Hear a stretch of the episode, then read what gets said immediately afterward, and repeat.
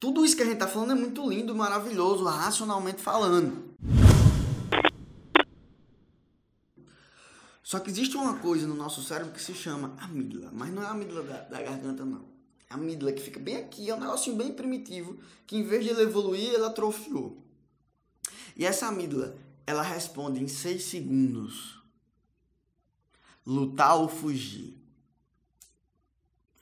E quando vem a crítica, se você não tiver o autocontrole suficiente, ou você luta, você vira e rasga, ou você foge, guarda para você e fica mal. E depois tem um processo de ressignificação. Então, é, é, é um, você tem que ter âncoras. Âncoras para você ter a paz naquele momento e é como eu falei, é um processo.